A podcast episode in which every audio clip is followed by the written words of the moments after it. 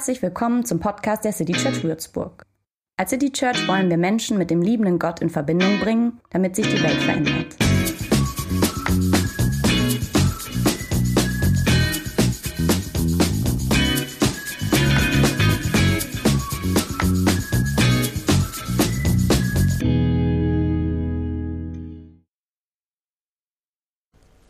Heiliges Leben, eine Predigtreihe nach diesem Buch von Sebastian Rink, die das genauso heißt.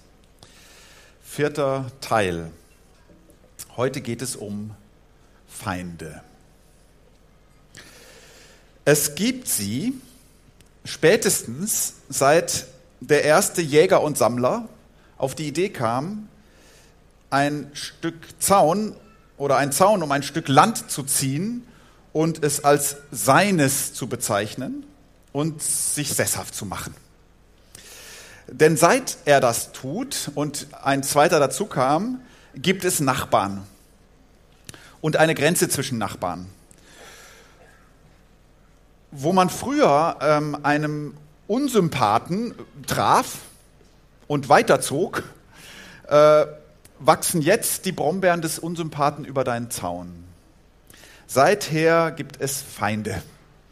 Seither gibt es Besitz und meins und deins und deshalb Feindschaft. Seither gibt es Grund und Boden und Bodenschätze und sowas wie Lage. Ähm, wo man früher mit den Ziegen auf der Suche nach Weidegründen war, äh, gibt es jetzt Kampf um Ressourcen.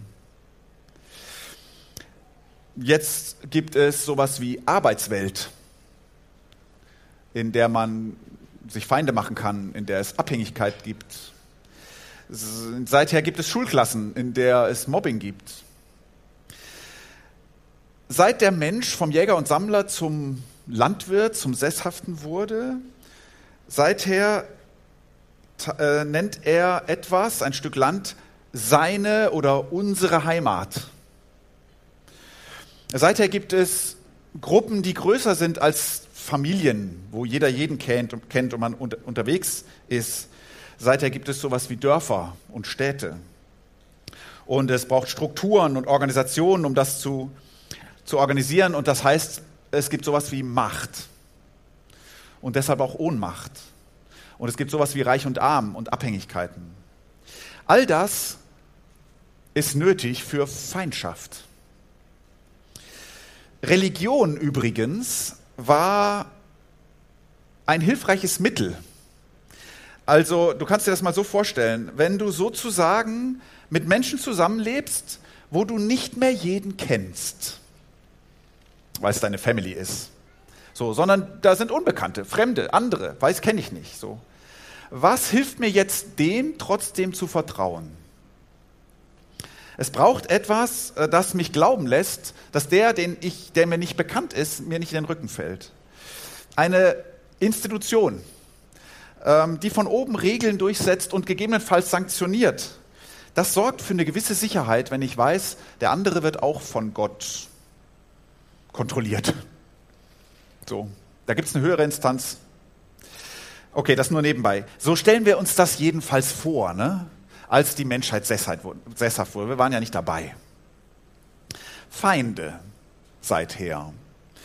Die älteste Feindegeschichte der Bibel, jedenfalls, steht, wenn man so will, genau an diesem Übergang zwischen Jäger und Sammler und Sesshaftwerdung, Landwirtschaft. Also ihr kennt diese Geschichte vielleicht von Kain und Abel. Ne, der Abel, der Ackerbauer und der Kain, der durch die Wälder zieht. Und ähm, der Jäger macht in dieser Geschichte den Bauern tot, weil er zu wissen meint, dass Gott den lieber mag, den mehr segnet. Was ist in dieser Geschichte eigentlich als, als Erinnerung vorhanden an eine Zeit, als man als Jäger und Sammler sesshaft wurden?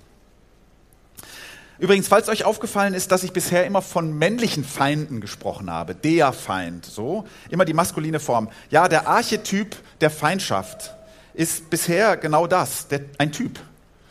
Also äh, ich habe nicht so viele äh, andere gefunden. Also Kain und Abel, David und Saul, alles Männer. Putin und Zelensky, Harry Potter, Voldemort. Bei Voldemort ist doch ist auch ein Mann. Bushido und Abu Chaka. Feinde sind in der Regel Männer. Ich sag mal so, die Gleichberechtigung wird, glaube ich, dazu beitragen, dass wir in 100 Jahren auch andere Geschichten haben. Also, dass es da auch weibliche Berühmtheiten in dieser Sache gibt. Feinde. Hast du einen Feind? Hast du eine Feindin? Also sagen wir mal jemanden, wo du denkst, hätte ich jetzt lieber auch nicht getroffen in meinem Leben, würde mir nichts fehlen. An wen hast du vorher gedacht, als Sarah gefragt hat, wer macht dir das Leben schwer? Ein Feind zeichnet sich dadurch aus, dass du mit ihm oder ihr eine gemeinsame Grenze hast. Also meistens im bildlichen Sinne. Also jemand, der irgendwie sesshaft ist in deiner Gegend. Ja, der zieht nicht weiter, der bleibt erstmal. Mit dem lebst du unter einem Dach, das wäre Pech, aber sagen wir mal in einer Firma zumindest oder in einem Dorf. Oder irgendetwas verbindet dich leider mit ihm oder ihr. Es gibt ja auch hässliche Begegnungen, die gehen eher vorüber. Das ist dann nicht ein dauerhafter Feind. Das war ein Zusammenstoß, das war ein Unglücksfall, das war eine schlechte Erfahrung, eine hässliche Sache, aber irgendwie, je länger es her ist, desto weniger hat es noch mit mir zu tun, weil dieser Mensch ist weitergezogen oder ich. So. Wie bei den Jägern und Sammlern. Ein Feind ist ein Feind, weil er bleibt. Weil du ihn oder sie immer wieder triffst. So, ihr nicht aus dem Weg gehen kannst. Braucht keiner, ist aber nicht selten so. So, jetzt kommt der Bergprediger. Wir gehen ja in dieser Reihe durch die Bergpredigt. Ähm, der Bergprediger Jesus von Nazareth und er macht einen Vorschlag. Also es klingt ehrlich gesagt nicht wie ein Vorschlag, eher wie eine Forderung. Wir gehen mal nach und nach durch diesen Text. Ich lese einen Vers nach dem anderen vor. Matthäus 5, Vers 43, da beginnt das. Ihr habt gehört, dass gesagt wurde, liebe dein Gegenüber und hasse die dir feindlich Gesinnten. Dazu sage ich euch, liebt die euch feindlich Gesinnten und betet für die, die euch verfolgen. Das ist das Konzept der Feindesliebe. Das Christentum ist ein bisschen berühmt für diese Sache, auf mehreren Ebenen auch ein bisschen zu Unrecht berühmt für diese Sache. Also erstens gibt es diese Idee auch in anderen Religionen. Also ich habe mal ein bisschen geguckt, das brauchst du nur Wikipedia und äh, Feindesliebe, dann kommt ein ziemlich langer Artikel. Da ähm, kann man lesen, dass Buddha Folgendes gesagt hat. Er schmähte mich, er schlug mich, er besiegte mich mit Gewalt. Wer so denkt, der wird die Feindschaft nicht besiegen. Er schmähte mich, er schlug mich, er besiegte mich mit Gewalt. Wer so nicht denkt, bisschen kompliziert ausgedrückt, ne? Der wird Feindschaft besiegen. Denn Feindschaft kommt durch Feindschaft zustande. Durch Freundschaft kommt sie zur Ruhe. Dies ist ein ewiges Gesetz. Es ist vielleicht nicht ganz so klar, aber man, man spürt da drin, hier ist auch eine Idee, dass man Freundschaft mit Feind, äh, Feindschaft mit Freundschaft beenden könnte. Oder das Judentum, auf das Jesus sich ja bezieht, da kann man lesen, wenn dein Feind hungrig ist, dann gib ihm zu essen. Wenn er Durst hat, gib ihm zu trinken. Steht in den Sprüchen, mehrere solcher Sätze. Das könnte man jetzt vielleicht mindestens mal Feindeshilfe nennen. Ne? Und dass man seinen Feind hassen solle, Jesus sagt ja hier, ne, euch ist gesagt, hasse deinen Feind, das findet man in der jüdischen Bibel ehrlich gesagt gar nicht. Ähm, so, also zum einen, das gibt es auch in anderen Religionen. Also, dass das Christentum da so ganz prominent für ist, ja, nicht nur zu Recht. Es gibt es auch in anderen Religionen. Und das Christentum ist natürlich in seiner Geschichte auch nicht immer vorbildlich äh, gewesen, diese Sache jetzt nur noch wirklich umzusetzen. Christen sind ja meistens Leute, die die Feindesliebe so lange gut finden, wie sie keinen Feind haben. Ähm, und wenn dann einer oder eine in deine Nachbarschaft zieht, dann ist die Feindesliebe plötzlich gar nicht mehr so ein attraktives Konzept. Was machst du denn, wenn da jetzt jemand wohnt? Vielleicht tatsächlich Zaun an Zaun. Oder was machst du denn, wenn dein Grundschulkind gemobbt wird in der Klasse und das erzählt davon und du kriegst. Was machst du denn, wenn einer Raketen auf dein Land feuert? Wie soll Feindesliebe dann gehen? Vor allem, wie, was soll sie bewirken? Sie macht doch den Feind dann noch stärker und den Schaden noch größer. Den der Feind anrichtet, bei dir oder auch bei anderen. So. Der Ukraine-Krieg zeigt das ja, wie schwer das durchzuhalten ist oder wie, wie, wie möglicherweise das sogar jetzt irgendwie auch falsch ist, Pazifismus umzusetzen. So. Also ist euch das aufgefallen, wie viele mh, hm, sehr pazifistische Menschen in Friedenszeiten jetzt in Kriegszeiten überlegen, was, was machen wir jetzt mit Waffenlieferungen? So. Plötzlich fragt man sich, ist das Konzept, wie soll das jetzt so? Das ist nicht einfach. Es gibt, und da fällt einem Mahatma Gandhi als erstes ein, als prominentestes Beispiel, es gibt tatsächlich die Idee, dass Feindesliebe so etwas sein könnte wie Entfeindungsliebe. Ich habe vergessen, wer das gesagt hat. Ich habe es nicht erfunden. Entfeindungsliebe. Also der Gedanke, Feindesliebe ist nicht einfach nur eine Schwäche oder eine, ein Tolerieren und man macht jetzt halt nichts so, sondern es sei im Grunde die stärkste Waffe gegen Gewalt. Eine stärkere Waffe als Gewalt. So. Dem Feind gewaltfrei widerstehen. Das hat äh, Gandhi ja sehr, sehr bekanntes Beispiel getan. Ihr kennt vielleicht den Film, so Gandhi und dann diesen Salzmarsch, ähm, als diese Freiheitsbewegung sozusagen marschiert, diese Protestbewegung und obwohl sie brutal niedergeknüppelt wird, immer wieder aufsteht und einfach weitergeht, gewaltlos. So. Und letztlich dadurch das Ende der Kolonialherrschaft einläutet. So. Also ja, Feindesliebe als ein, ein krasses Instrument, um Feindschaft zu beenden. Ich muss dennoch sagen und will das auch betonen, liebt die euch feindlich Gesinnten. Das ist krass, gerade wenn ihr jetzt das im Kopf habt, die Menschen, an die ihr so dachtet vorhin oder so. Wenn ihr die jetzt erzählen würdet, diese Situation, ihr würdet sagen, ey, so ist das mit der oder dem und darunter leide ich und so. Ich weiß nicht, ähm, wie einfach es uns dann fallen würde zu sagen, oh, weißt du was, liebe den doch einfach mal. Du erzählst von deiner Ohnmacht oder von deiner Schlaflosigkeit oder deiner Sprachlosigkeit, dass es dich wirklich bedrückt und ich sage, oh, versuch's mal mit Feindesliebe. Weiß ich nicht. Mir wäre also schon wichtig zu sagen, selbst wenn die Bergpredigt und Jesus und jetzt gleich auch der Schmitter wieder die Feindesliebe heute groß macht, lass sie dir von uns sozusagen nicht einfach in deine Situation so reingießen.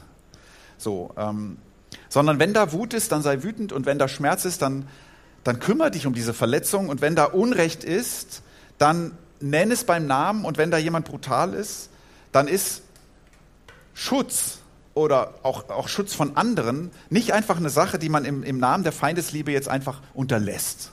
So. So. Und dennoch ist die Feindesliebe etwas wirklich Großes. Etwas, das diesen uralten Kreislauf von Unrecht und Vergeltung oder auch nur von Unrecht und Leid ändern kann.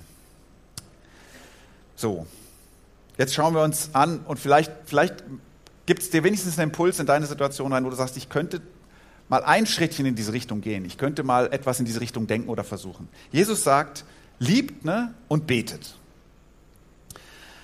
Das Lieben ist schwer finde ich. Das Lieben ist eine Emotion. Und das verändert man auch nicht einfach mal so eben. Was hilft es mir, wenn mir jemand sagt, liebe doch mal? Ja. Deswegen habe ich gedacht, lass uns mal beim Beten anfangen. Ähm, dazu könnte man sich ja zwingen, also sich, nicht, nicht, sich nicht zwingen lassen und auch niemand anderen zwingen, aber sich selbst zwingen, das ist eine erlaubte Geschichte.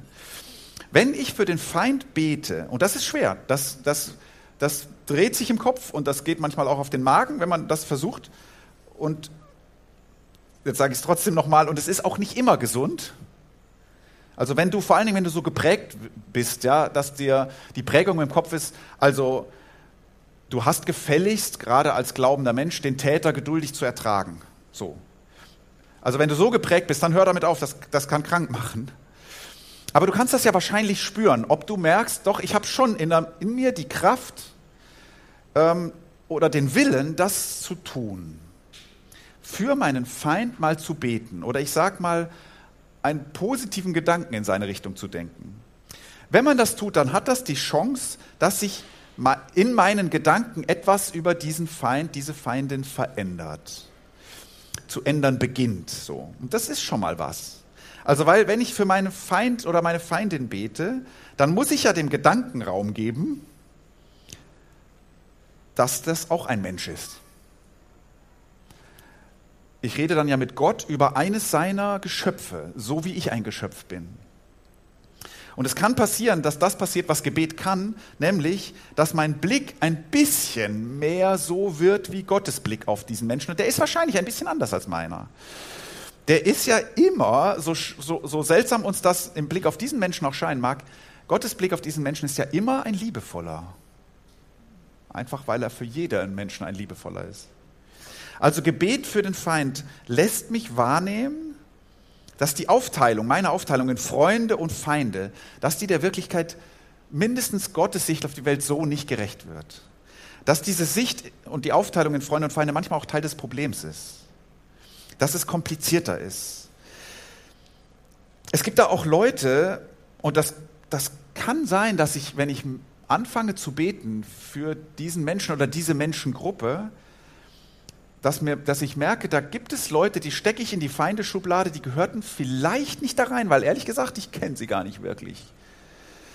Ähm, Freund-Feind-Schemata, besonders wenn wir sie als Gruppe so pflegen, ne, dann haben die leider die Angewohnheit, dass sie manchmal Menschen mitverhaften, die wir gar nicht wirklich kennen. Und würden wir sie kennen, würden wir merken, ach, da habe ich falsch über ihn gedacht. Es sind so die Leute, wo, wo, wir sagen, ich weiß schon, wie der tickt. So, ich weiß schon, was das für einer ist, was das für welche sind. So. Gebet vor den Feind könnte an dieser Stelle etwas in unserem Kopf verändern. Liebt die euch feindlich Gesinnten, betet für die, die für euch, die euch verfolgen. So. Ich gehe in den Text weiter, denn jetzt kommt der Satz, um den es eigentlich geht um den der ganze Text aufgebaut ist. Also Sebastian Rink in seinem Buch nennt es die Goldader des Textes. Jetzt kommt die Goldader des Textes. Es ist nämlich die Begründung, warum Jesus Feindesliebe empfiehlt. Das ist der Grund und dieser Grund ist wild. Damit ihr Töchter und Söhne eures Vaters im Himmel seid. Also, damit hätte man jetzt nicht gerechnet. Es würde doch irgendwie eher passen, dann kann sich was verändern bei euch. Das tut der Welt gut. Irgendwie sowas. Also, sowas Gandhi-mäßiges. Äh, dann, dann, dann, damit ihr äh, Söhne und Töchter eures Vaters im Himmel seid. Die Begründung ist Gott. Also die Begründung ist, so seid ihr Kinder Gottes. Ähm, jetzt mal, ich würde schon mal gleich versuchen, das richtig zu beschreiben. Nicht so werdet ihr eins, sondern so seid ihr es. Wenn, wenn, ihr so, wenn ihr so handelt, dann handelt ihr wie Kinder Gottes. So. Nicht so, über, so überwindet man das Böse, sondern Gott selbst ist die Begründung.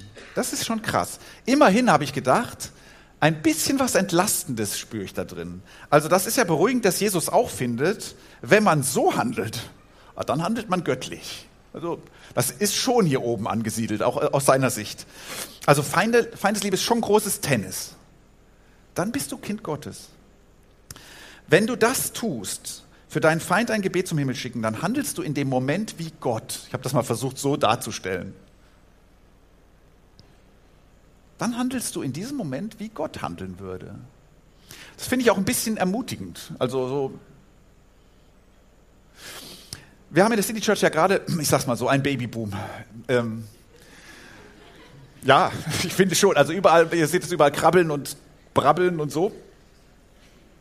Ich weiß nicht, woran das liegt. Also ich weiß schon, wie das biologisch, aber ich weiß auch nicht, habt ihr euch verabredet? Jedenfalls finde ich, ja, gibt es ganz schön viele. Und ich denke, es könnte sein, dass man die Generation, also die, die Generation nach der Generation Z, also diese dann, die nennt man vielleicht wieder Babyboomer. Jedenfalls im Moment könnte man das Gefühl haben. So, bei uns hier. Worauf ich hinaus will. Wenn man so ein Baby dann anschaut, und ich glaube, das habt ihr in letzter Zeit ab und zu mal getan, ein Baby gesehen von Eltern, die ihr kennt, so, zum ersten Mal gesehen, dann fragst du dich doch eigentlich immer, wem von beiden sieht es jetzt ähnlich? Bei so ganz Neugeborenen finde ich meistens, pff, gar nicht, kannst du gar nicht sehen. Aber wenn das dann ein halbes Jahr und so, dann so langsam, finde ich. Also, dieser Gedanke, wenn sie so schaut, äh, dann sieht sie aus wie die Mama. Wenn, wenn er das macht, muss ich an den Vater denken. So irgendwie. Irgendwie ähm, könnte man das übertragen auf diesen Text. Wenn du dich entgegen deinem eigentlichen Impuls, deinem Feind zuwendest, irgendwie siehst du dann ein bisschen aus wie Gott. Dann bemerkt man die Verwandtschaft. Ich weiß nicht, ob ich euch mit diesem Gedanken zu dieser merkwürdigen Sache der Feindesliebe verleiten kann. Also nicht so, ich will euch nicht so dazu ver verleiten, weil du ein Sohn und eine Tochter Gottes bist oder dich als solche bezeichnest, deshalb liebe jetzt mal deinen Feind, gehört einfach dazu, steht im Kleingedruckten, wie Sarah gesagt hat, eigentlich steht sogar im Großgedruckten, sondern eher so, immer wenn du es machst, und es ist nicht leicht, aber wenn es dir gelingt, wenn du es machst, dann sieht man diese verblüffende Ähnlichkeit zwischen dir und Gott. Vielleicht sieht sie nur Gott, weil vielleicht bemerkt sie kein anderer in dem Moment, vielleicht bewirkt es auch gar nichts, aber denn ohne Zweifel, Gott ist so. Das ist ja manchmal, ehrlich gesagt, das, das Ärgerliche und Unbequeme an Gott. Also ich habe mal so gedacht, der liebt meine Feinde. Gott liebt schon mal meine Feinde. So. Der hält ja nicht nur zu mir, der hält ja nicht nur zu uns, der leidet ja nicht nur mit mir, der, dem liegt nicht nur mein Wohl am Herzen. So. Ich meine, das ist ja in manchen Situationen schwer zu begreifen. So geht der Text auch weiter. Denn er lässt seine Sonne aufgehen über böse und gute Menschen, lässt es regnen auf Gerechte und Ungerechte. Ja, das, solange du alle magst, findest du das einen netten Satz. Aber stell dir vor, dein Feind betet und Gott hört dem auch zu. Ist, ist der so, der Gott, oder? Ja. Gott teilt offensichtlich die Welt nicht in Feinde und Freunde. Wie gesagt, solange man keine hat, ist das ein netter Gedanke, aber Gott ist anders und, und er ist nicht nur so anders, ähm, wie es uns leicht fällt zu glauben, sondern manchmal auch so anders, dass wir denken, das ist jetzt nicht so leicht für mich. Es geht dann noch weiter. Wenn ihr diejenigen liebt, die euch lieben, was habt ihr davon? Ich finde schon, dass ich weiß, was ich davon habe, aber gut. Tun das nicht auch die Zöllner? Und wenn ihr nur euren Geschwistern freundlich begegnet, was tut ihr Besonderes? Tun das nicht auch die, nicht Tun das nicht auch nicht-jüdische Menschen? Er spricht zu jüdischen Menschen da. Also vielleicht so, deine Freunde lieben ist gut, ja? Es ist nur nichts weiter Besonderes. Daran erkennt man die Verwandtschaft zu deinem Himmelsvater noch nicht. Und es macht auch noch keinen echten Unterschied in der Welt, die seit Menschengedenken irgendwie zwischen Freundschaft und Feindschaft aufgeteilt ist. Göttlich ist, wenn einer mehrere das Schema durchbrechen. Kann mir und dir das gelingen? Ich weiß nicht. Vielleicht kann man so sagen, wenn es gelingt, dann geschieht etwas sehr Besonderes. Dann ereignet sich Gott. Und der letzte Satz, und dann bin ich durch den Text durch, der ist sogar noch mal eine Steigerung. Also, und daran merkt man dann auch ein bisschen, dass man Jesus durchaus auch nicht ganz wörtlich nehmen muss, ja, sondern dass man verstehen muss, was möchte er mit diesem krassen Satz sagen? Seid also vollkommen, wie auch euer Vater im Himmel vollkommen ist. Ja, könnt ihr mal probieren nächste Woche. Das ist vollkommen crazy eigentlich. Ähm, sei doch mal wie Gott. Ja, geht nicht. Weiß der Bergprediger auch, dass das so nicht geht. Aber er lässt quasi nicht locker. Er lockt und bittet und betont und, und drängt. Diese Welt braucht noch mehr als Freundschaft und Liebe zwischen Freunden. Diese Welt braucht Gott, Göttliches, Heilendes, nicht nur Menschliches. Es braucht Himmel hier unten, es braucht Wunder. Und das sind doch Wunder, wenn das irgendwo gelingt, dass einer anfängt, für seinen Feind zu beten oder freundlich über seinen Feind zu denken oder wenn Feinde irgendwann tatsächlich Freunde, das ist ein Riesenwunder, Freunde werden. Das sind große Dinge, ja. Aber dieser, dieser Text hilft mir, diese, oder anders, wenn wir die Hoffnung, dass sowas möglich ist, nicht aufgeben wollen, dann müssen wir diese großen Dinge festhalten, diese Ideale. Dann dürfen wir nicht aufhören, uns an dem Göttlichen, an dem Vollkommenen zu orientieren. Auch wenn wir wissen, wir können so nicht sein. Aber wenn es gelingt, wenn das gelingt, dass ein Feind einen anderen Feind liebt oder da, da sogar Vergebung und sowas entsteht, dann ist es dann, dann, dann wird das Volk, dann wird Gott vollkommen sozusagen in einem Menschen, in einer Beziehung. So, wir beleuchten in dieser Predigtreihe ja die Frage, ähm, die, die, die Bergpredigt aber unter einer bestimmten Frage, nämlich unter der Frage, wo ist eigentlich Gott? So haben wir vor vier Wochen angefangen. Wo ist eigentlich Gott? Wo erkenne ich das Göttliche in der Welt? Wie kann ich etwas von dem erleben, was ich glaube, so? Und dieser Text sagt ja, ja, ja, zum Beispiel so. Zum Beispiel so. Das Himmelreich ereignet sich da, wo ein Mensch für seinen Feind betet. Oder wo einer auf Rache verzichtet. Oder wo jemand sich weigert, einen anderen auf seine böse Tat festzulegen. Oder an der Möglichkeit festhält, dass auch dieser Feind ein, Freund, äh, ein, ein Mensch ist und ein Freund werden könnte. Wo jemand vergibt, ob er, ob er nicht müsste. Überall da, wo du das irgendwo erlebst, da ereignet sich gerade Gott. Wenn Freunde gegen Feinde zusammenhalten, passiert in Europa ja gerade, ja? Wenn Freunde gegen Feinde zusammenhalten, dann ist das schon eine gute menschliche Tat. So. Und manchmal das Einzige, was wir halt hinkriegen, leider. Aber wenn Freunde und Feinde zusammenkommen, dann ist das eine göttliche Tat. Dann ereignet sich Gott. Dann kommt der Himmel auf die Erde. Dann wird Gott Mensch, kann man sagen. Dann wird im Menschen die Gottähnlichkeit erkennbar. Das wäre vollkommen, man kann sagen, es wäre auch vollkommen merkwürdig. Es wäre auch vollkommen göttlich. So, letzte Woche kam Donald Trump und damit schließe ich in der Predigt vor. Ähm, diese Woche auch. Es gab da ja mal diese seltsame Annäherung zwischen Donald Trump und Kim Jong-un. Sind jetzt beides Menschen, wo ich froh bin, dass sie jetzt nicht meine Nachbarn sind, sag ich mal. So, und ähm, ich lese mal vor, was äh, Sebi Rink darüber schreibt in seinem Buch. Ich muss es kurz suchen. Kurz vor der Adventszeit 2017 twitterte sich Trump schon mal in Weihnachtsstimmung. Warum sollte mich Kim Jong-un beleidigen, indem er mich alt nennt, obwohl ich ihn niemals klein und fett nennen würde? Tja, ich versuche so sehr sein Freund zu sein. Und vielleicht wird das ja eines Tages passieren. Ich weiß nicht, ob das der richtige Weg ist, um Freunde zu machen. Und am Ende, auf eine Reporteranfrage zu seinem Tweet über den Freundschaftswunsch, sagte Trump, im Leben passieren merkwürdige Sachen. Das wäre mit Sicherheit eine sehr merkwürdige Sache. Und Sebi Rink schreibt dann, da stimme ich ihm voll zu. Was wäre das für eine Überraschung? Was wäre das für eine Ankunft Gottes, wenn Gegnerinnen sich begegnen? Was ist das für ein heiliges Erleben, wenn Mauerbauer die Mauern abbauen? Amen.